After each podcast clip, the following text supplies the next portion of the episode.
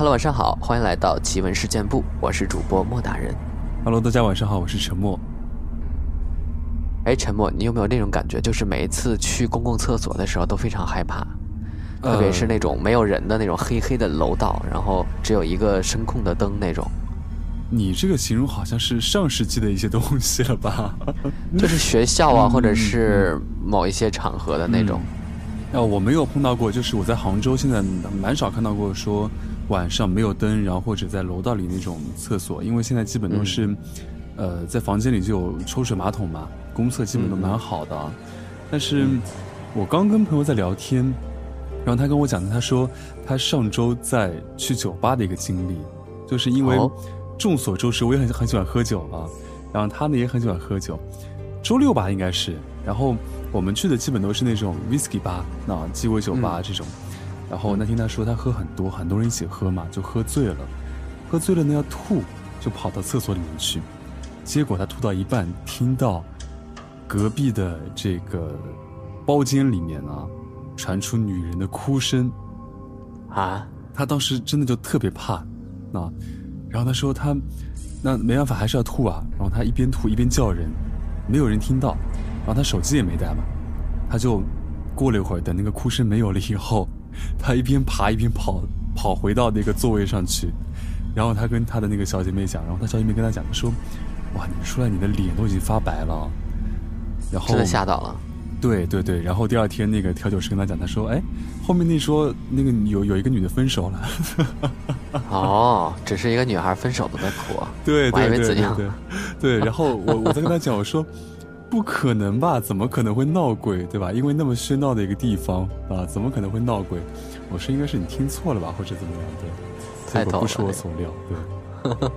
对，一个乌龙事件，还好还好。嗯嗯，嗯，不过我们今天这个故事呢，也是跟厕所有关的，但是嗯不是这个女孩的哭声，而是婴儿的哭声。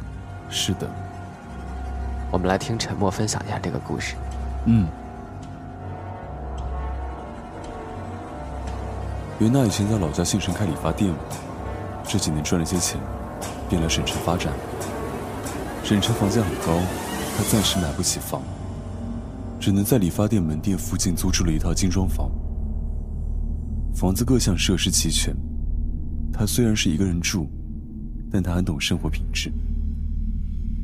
就这样，她白天在理发店做生意，晚上回来睡觉休息，日子过得也还算将就。可突然有一天晚上，袁娜洗完澡后躺在床上正准备安睡，就听见一阵婴儿的啼哭声传入耳朵，声音时断时续，时高时低。她一开始以为是窗外的野猫叫，没怎么理会。后来仔细再听，那声音不是猫叫，就是婴儿哭。她这才引起重视。如果说是哪家的小孩子哭闹，那应该很快就能哄好，但那婴儿啼哭声，足足从晚上持续到了次日一大早。袁娜被吵得心神不宁，没睡好，在理发店工作时也失误了好几次。到了晚上，啼哭声再次传来。袁娜凝神静听，好像声音是从卫生间里出来的。她便轻轻走进卫生间。怪了，一进去声音就没了。但他只要一出卫生间，那婴儿啼哭声就会重新响起。袁娜有些心虚，一夜无眠。到了第二天，他理发店也没开，直奔草市街而去。那条街上有很多看相算命的人，他想寻求帮助。在草市街寻觅了很久，他选中了一个白发老者，把自己的遭遇告知。白发老者听后，思索良久，方才摸出一只手环递给袁娜。袁娜看了看那手环，是用竹条编织的。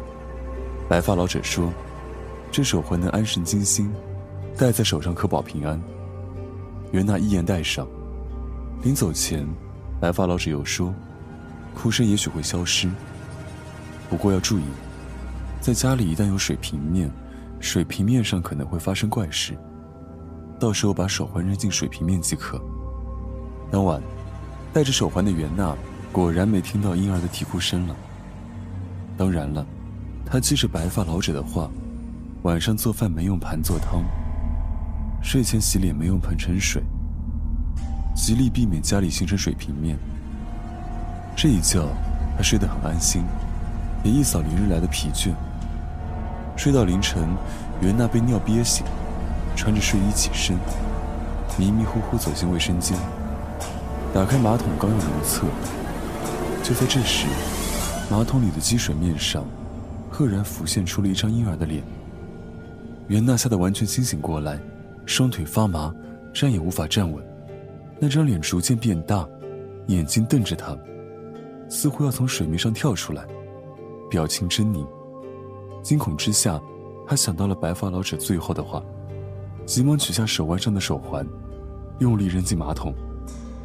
手环落入水中，那张婴儿的脸顿时消失。与此同时，马桶里的水毫无征兆地变成了血红色。尤娜惊魂未定，大半夜无法寻求帮助，只能咬着牙按下马桶冲水键，想把血色水冲走。那些血水不知道是什么，足足冲了三十多次，马桶里的水在重新变清澈。袁娜大汗淋漓，不敢再睡，在客厅坐到天明，又一次直奔草市街。找到了白发老者。白发老者一见袁娜，便知他来意，让他去市场买四根红烛和一些纸钱，然后告诉他，如此这般这般，方能解扣。袁娜听后半信半疑，却也只能照做。入夜，十点一刻，袁娜在卫生间的四个角上分别点燃一根红烛，接着揭开马桶盖。在马桶里把买来的纸钱全部烧掉，烧完后盖好马桶盖。等了半小时左右，红烛燃尽，袁娜又用筷子沾上还未凝固的红烛油，快速涂抹在马桶背后。做好这一切后，她便倚在卫生间门口，静静等待。没多久，马桶里悠悠传来婴儿的哭声，那声音和前几天一模一样。袁娜浑身发抖。一动也不敢动，哭声只持续十来秒就戛然而止。正当袁娜以为万事大吉的时候，只听马桶里发出了噼里啪啦的声音，似乎有活物在里面扭动。袁娜大惊失色，牙齿不住打架。好在响声过了几分钟后，便毫无征兆的消失了。袁娜等了很久，见卫生间再无异常之后，这才颤抖的走到马桶边上。鼓足勇气，揭开马桶盖，向里看去。马桶里的水变成了暗黑色，而马桶壁上沾满了鲜血。袁娜大口喘气，当即将其冲洗干净。这一夜，再没有任何奇怪的事发生。可袁娜哪里睡得着？她在天蒙蒙亮之时，便赶往草市街，把晚上发生的一切告诉了白发老者。白发老者摇了摇头，说：“此事已结，让他不必再担心。”原来，在袁娜租房之前，上一位租客也是女的。她由于意外怀孕，又不想生下孩子，便在卫生间早产了一个婴儿，在马桶里溺死。婴儿虽死，但经过了七七四十九天后，回魂卫生间作怪。如果不是白发老者提前将其处置，十八日之后。整栋楼的人都会死于非命。上清公园是城里最不起眼的公园，面积不大，设施陈旧，但就是这么个公园，却成了城里最诡异、最可怕的地方。周围的人无不谈猿色变。公园的深处有一棵银杏树，问题就出在银杏树上。据说，每到月圆之夜的第二天，就会有一个浑身赤裸的男人被发现昏迷在银杏树下，全身衣服消失得无影无踪，无比离奇。久而久之，上清公园不要说晚上了，就连白天都没几个人去逛，更让公园变得阴冷。包小波是一个年轻的包工头，他最近刚接了一个城里的工程，就在上清公园附近。没过几天。他自然也听说了公园银杏树的传说，对这种说法，他嗤之以鼻，认为这是好事之人为了吸引眼球而搞的恶作剧。很快就到了中秋夜，包小波宴请工地上的所有人，大家在酒楼里酒足饭饱，个个心满意足。结了账后出的酒楼，已经是夜里十一点过了。包小波吐着酒气，独自一人，半醉半醒，沿着夜路回工地的宿舍。正巧前面就是上清公园的入口。刚才吃饭之时，众人还聊了那个传说。虽说不信，但此时此刻天冷风凉，圆月高挂，包小波还有些发毛，不由得加快了脚步。又走了十数步，忽然看到前面的长椅上，似乎坐着一个人，还是个女的。包小波心下一动，借着酒劲儿走上前去。那女人穿着红色旗袍，低头坐在椅子上，一言不发。看她落寞的神情，似是心如死灰了。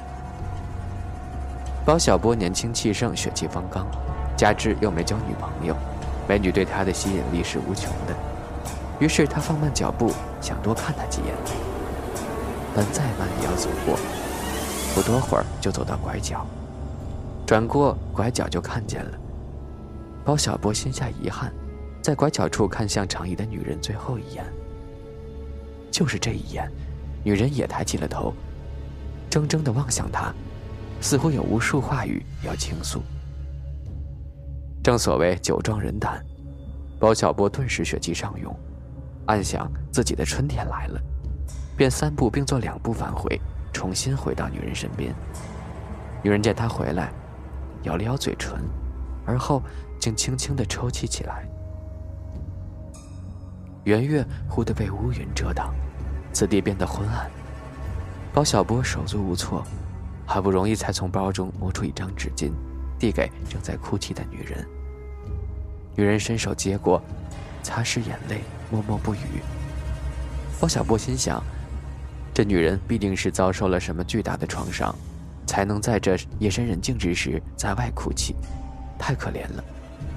想着，他便一屁股坐下。坐到女人身边，霎时，一股淡淡的幽香传入鼻中。包小波有些恍惚，有些迷失了。女人缓缓转过头，那张清秀俏丽的脸，却由于风吹变得格外惨白，但在包小波看来，却是那么清楚、可怜、明丽动人。女人还是一言不发，半晌，她悠悠起身，包小波这才发现。她没有穿鞋，就那么光着脚丫踩在冰凉的地上。包小波一阵心疼，立即随他起身，恨不得把自己的鞋脱下来给他。女人呆呆看了包小波两眼，而后捡了捡身上单薄的红色旗袍，从上清公园的入口进去，一步一步走向公园深处。包小波迷糊之间，也没有多想，跟了上去。没多久，两人就来到了银杏树下。原本应该漆黑一片的银杏树，此时竟挂满了橙色灯笼。在灯笼的照耀下，这里暖意盈盈。包小波看向女人，只见她的脸终于恢复了些红晕，嘴角也露出了微笑。这个笑容让他彻底沦陷了。他出神地望着女人，眼神迷离。正当时，女人一甩秀发。竟然开始慢慢褪去她身上的旗袍，香肩外露，大腿并显，好一副诱人春色。包小波忍不住了，只觉浑身燥热，也不由得开始脱自己衣服。很快他就脱得赤条条，一丝不挂。女人满意的点头，身子倚在银杏树下，那股清香愈加浓烈。包小波大乐，正要扑上去。可脑袋天灵盖上忽然感觉到一股钻心的疼痛，痛入骨髓，痛得他就这么软软的跌倒在地，昏死了过去。等他醒来，一睁眼已是第二天早上，天已大亮了，身边围了好几个市民，正对着自己叽叽喳喳，议论纷纷的。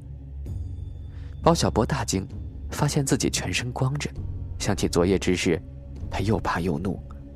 怎么回事？难道那个传说落在自己身上不成？衣服无处寻，他没办法，在垃圾堆里捡了块破布，裹着身体逃离此处。